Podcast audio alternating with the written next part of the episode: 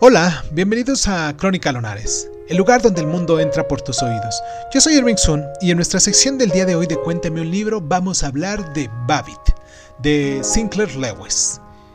Comenzamos.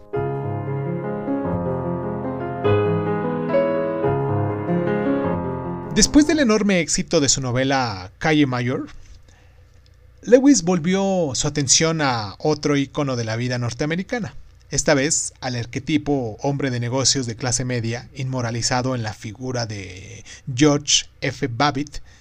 Babbitt es un vendedor inmobiliario que vive y trabaja en Sehint, una ficticia ciudad del medio oeste. La historia es la de la vida de las afueras de la ciudad que no llena ni de ciudades ni de iglesias, sino franca y bellamente de edificios de oficinas. Y en esta novela de Lewis, nos detalla satíricamente pero afectuosamente las actividades y los rituales habituales de Babbitt cuando va y viene del trabajo. Se relaciona con los demás, juega al golf, va al club y se involucra en la política local. Sin embargo, en medio de su vida satisfecha y próspera, sucede algo que pone patas arriba a todo su mundo y le obliga a examinar su cómoda existencia.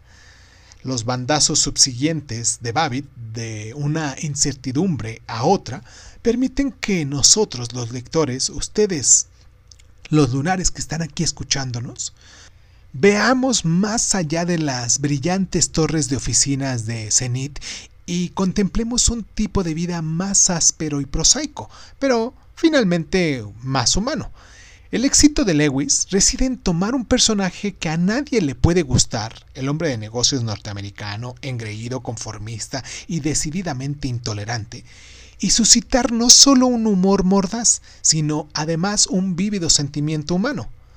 Babbitt actúa como crítica política, desgarrando el cómodo velo que cubre el capitalismo estadounidense de entreguerras, pero trasciende la mera sátira divertida.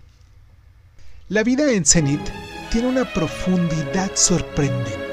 Como tal nos recuerda el poder redentor de mirar más allá de las ideologías para ver las relaciones humanas.